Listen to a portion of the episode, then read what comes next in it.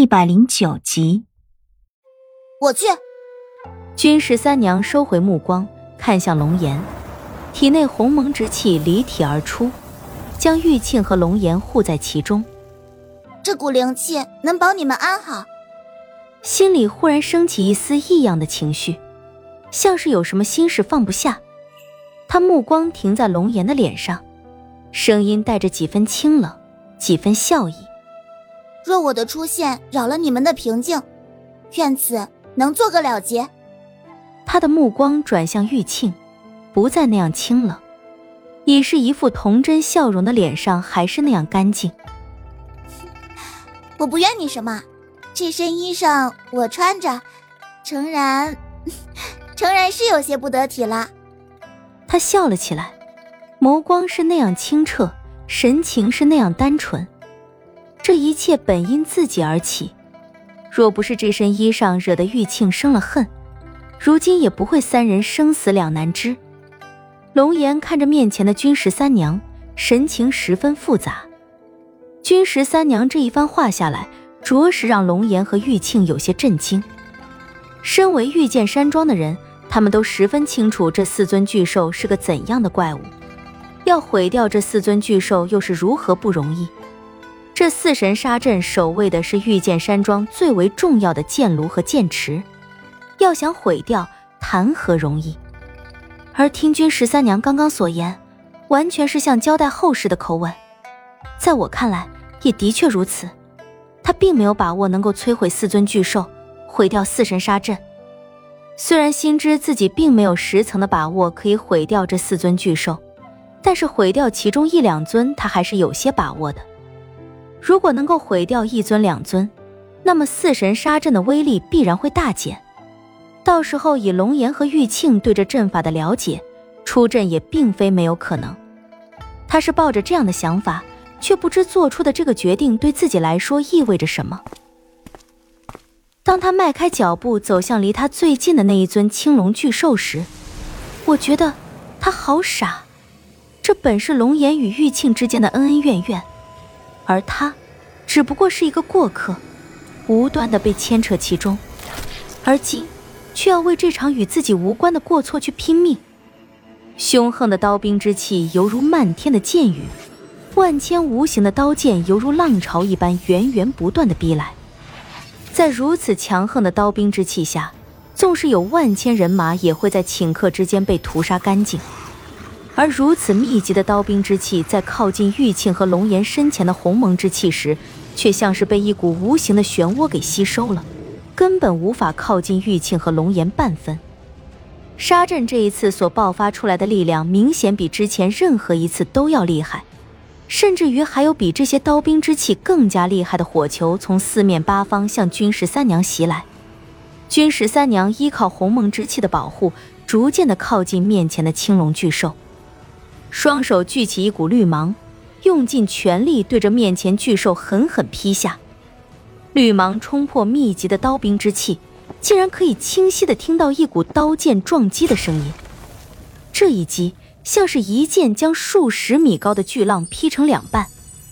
就在绿芒冲破刀兵之气，撞破火球，即将落在青龙巨兽身上时，忽然一声震天的兽吼响起。这吼声之猛。连无数刀兵之气和火球都被震开，霎时间，一股强大到无法想象的力量轻易将那股绿芒震散。这股力量击在君十三娘身躯上，竟然直接将君十三娘娇小的身躯掀起，倒飞出去。一声声的兽吼接连不断的响起，四尊巨兽的眼睛居然缓缓的亮了起来，尽是赤红之色。巨大的头颅动了动。一股远古凶兽凶悍的气息顿时弥漫整个巨阵。镇飞君十三娘的力量虽然强，但是还是没能破开君十三娘的护体鸿蒙之气。君十三娘身体落入阵中，面对着忽然苏醒过来的凶兽，心里却是并不感到害怕。他知道，这并不是远古凶兽复活，而是这些石雕受到某种奇异的秘法控制才产生的效果。军十三娘站在阵法之中，柳眉紧缩，双手结出一个又一个手印。眉间那一点小小的朱砂痣，像是一颗明星般发出淡淡的红光。一根根手臂粗细的藤蔓从地底窜出，将四尊巨兽牢牢地缠住，不让他们动弹半分。这些藤蔓都是它的根系，韧性极强。四尊巨兽全力挣扎，也并没有将这些藤蔓撑开。看到这四尊巨兽被自己束缚住，君十三娘长长的松了一口气。刚刚四尊巨兽同时散发出的那一股远古凶兽的气息，实在是太可怕了。他确信自己根本抵挡不住这四尊巨兽，更不用说将其毁掉。这几乎是不可能的。如果拼尽全力攻击一头巨兽，也许还有可能。一想到这里，君十三娘当即朝那头白虎腾身飞去，正要对白虎发动全力一击。那四尊巨兽的身体却在这时涌出滚滚岩浆，那些缠绕着四尊巨兽的藤蔓几乎一瞬间就被焚毁。君十三娘根系庞大，失去一些也不足为惧，但是根系连心，她依然能感觉到身体一阵剧痛，一个没忍住竟从高空直坠而下。虽然他早有防备，奈何这巨阵之间的沟壑布满了岩浆。身上的群山刚一触碰到岩浆，就燃烧了起来。那头白虎亮着一双赤红的眼睛，一个跳跃，犹如石柱一般巨大的虎爪朝着君十三娘的身体直踩而下。低沉的兽吼宛如让空气都震颤了起来。此时的君十三娘浑身都被火焰灼烧着，那头白虎的虎爪也即将对着君十三娘当空踩下。他本就怕火。对面这样的情况完全没有法子。就在他以为必死无疑的时候，龙岩的身体忽然出现在他身前。危险！